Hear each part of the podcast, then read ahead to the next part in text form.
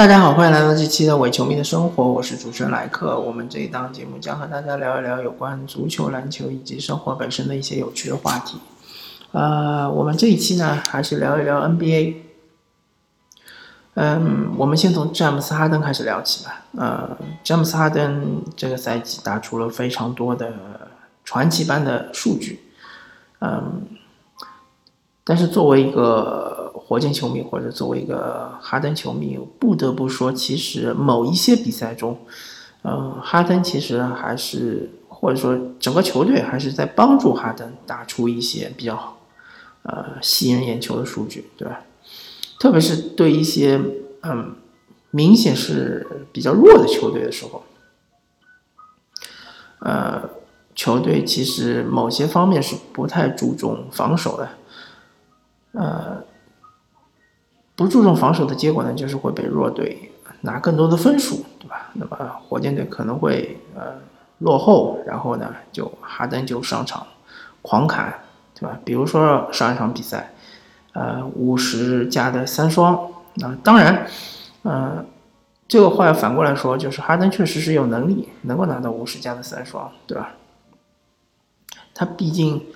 呃，你不要看他的三分球好像是投的比较差，是二十三投七中，但是他的两分球是非常准，对吧？就说明他突破非常有威胁。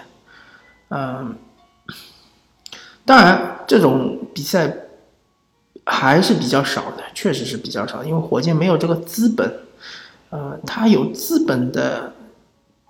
他有这个浪的资本的前提就是全员健康。那么我们都知道，火箭队全员健康，除了呃赛季刚开始那几场比赛之外呢，就是全明星赛之后，对吧？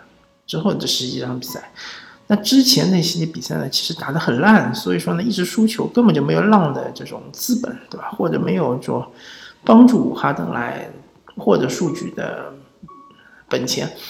后面那几场比赛呢？啊，只有面对像是国王或者是灰熊或者是鹈鹕这样的球队的时候呢，呃，如果说哈登的手感会比较好的情况下呢，球队会更多的嗯给予哈登支持，对吧？让他更多得分。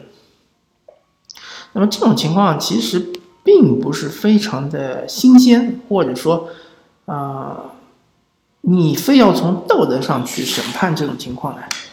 啊，我觉得也没有什么必要，对吧？因为毕竟这个比赛是能赢下来，那而且球队老大获得了漂亮的数据，呃，很正常。就像前两年呃威少这么做，也是一样的，对吧？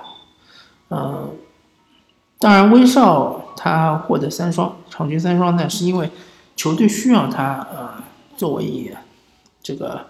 手转攻的第一发起人，对吧？所以要更多的为他创造篮板球。而威少是本身确实有能力拿到更多的助攻。那么哈登呢？呃，他现在追求的是要多得分，对吧？呃，在不耽误赢球的情况下，其实，嗯，球队为哈登创造更好的得分的这样一个空间，或者说。更好的得分的机会，其实，嗯，个人认为其实是没什么问题的。嗯，因为 NBA 其实有这么一个潜规则，就是说，啊，球队老大，首先你要带领球队获夺得胜利，对吧？这是没有问题。在你夺得胜利的情况下，呃，你可以更多的追求自己的数据，是吧？而那些角色球员是不太会去争夺球权来追求自己的数据的，这是没有道理，同时也是不合适的。嗯，那火箭队呢？最近这段时间其实状态还是不错的，啊，当然也有状态不好的时候，比如说输雄鹿那场比赛，对吧？啊，还有就是输灰熊的比赛，对吧？这这场比赛其实有点。呃，怎么说呢？就是有点玩的过了，啊，有可能是主观意愿，对吧？有可能是客观的因素。客观因素就是说球队真的就是状态不好，所以防守非常非常烂。而主观意愿就是说球队想为哈登啊提供更好的嗯，得分的这么一个机会，对吧？条件创造创造困难吧，创造困难让老大扛着球队走，那这两种情况都有可能，所以我不敢断言。嗯，那么反过来说，另外有一个球员，他就是说能够得到漂亮的数据，但是他不能带领球队胜利，他同样不应该受到指责。那他就是德文布克，对吧？啊，为什么德文布克他，嗯，比如之前得到七十分，或者最近连续三场是得到了五十加、五十加和四十八分，为什么？他的球队输球了，而这个老大不应该得到指责呢？那是因为太阳队的战略，太阳队的整呃整个赛季的战略大家要清楚。对于管理层来说，他不希望球队赢球。那他不希望球队赢球，可以有哪几种操作方法呢？就首先，他嗯，就是怎么说呢？他把嗯，对整个团队，特别是防守端有影响力的球员给交易掉，比如说阿里扎，对吧？虽然说阿里扎在太阳打得很烂，那是因为他的进攻很烂，但是他的防守作用肯定还是有的，对吧？其次，啊，他鼓励新秀，像埃顿或者是准新秀，像 TJ 沃伦这样的球员多出手，对吧？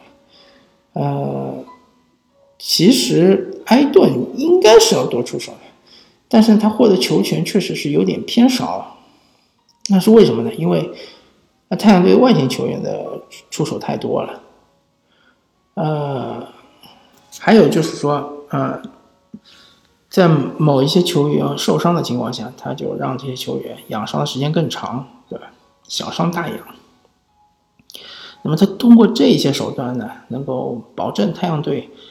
呃，不会赢得太多的比赛，而整个赛季来说，太阳队希望赢的是哪些比赛呢？就是对强队的比赛，比如说对勇士，对吧？太阳赢过，比如说对雄鹿，太阳好像也赢过，对吧？比如说呃，对掘金，太阳好像也赢过。那么对于这些年轻的队员，包括德文布克本身，德文布克他其实也就是二十四五岁。对于年轻队员来说，赢强队，他对于他的成长远远高于赢弱队的成长。当然，对于这些年轻队员来说，如果能进季后赛，打一些真刀真枪的、你死我活的比赛，成长是更高的。但是太阳队他没有这个资本。我相信太阳队这个赛季就算是全力的去奔向季后赛，他也很难。基本上也没有什么可能性，再加上布克也伤了一段时间，所以说，如果说本来球队的战略就是要输球，那么我的核心队员能多得分又有什么问题呢？对吧？我的核心队员，呃，成为球迷口中的刷子，对吧？多刷分，而且你可以看一下布克，他的。命中率是非常高的，他得的这个几个特别高的分数，他命中率很高。那你不把球给他，难道给那些命中率低的球员刷吗？是没有道理的，对吧？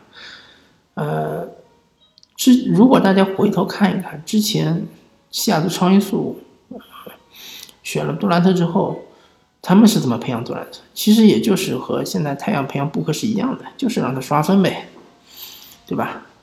呃。甚至于，我不太记得了，有可能我记错了，但是好像杜兰特拿到第一个得分王的时候，西雅图超音速也只有二十几胜，对吧？非常非常烂。那么，嗯，太阳，他其实距离进入季后赛的球队啊，差距还是比较大的。他需要首先需要来一个靠谱的控卫，对吧？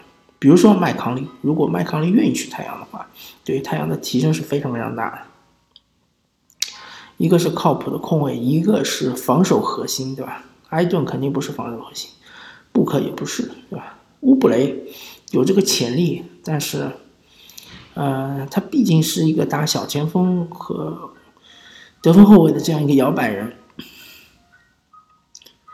嗯，而且。他的这个生涯来说呢，嗯，不是特别拼的那种防守球员，所以需要一个老将，呃，来把整个球队的防守给撑起来。嗯，比如说追梦格林，对吧？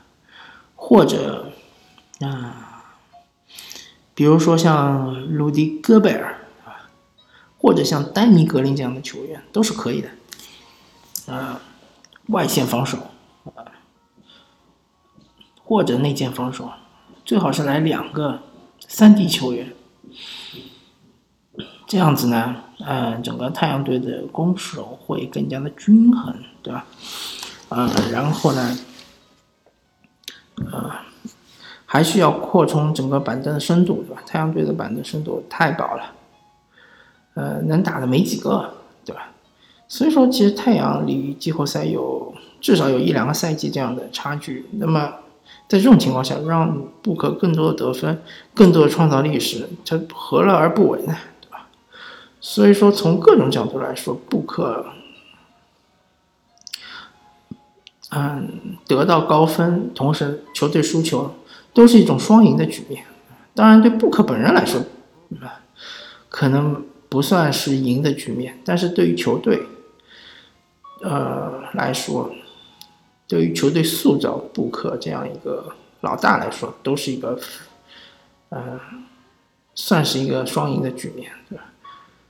呃，球员没有一个球员是希望失败的，对吧？每个球员都希望获胜，这是肯定没有问题的。我们不能质疑球球员的，呃，取胜心，对吧？不可以是一样的。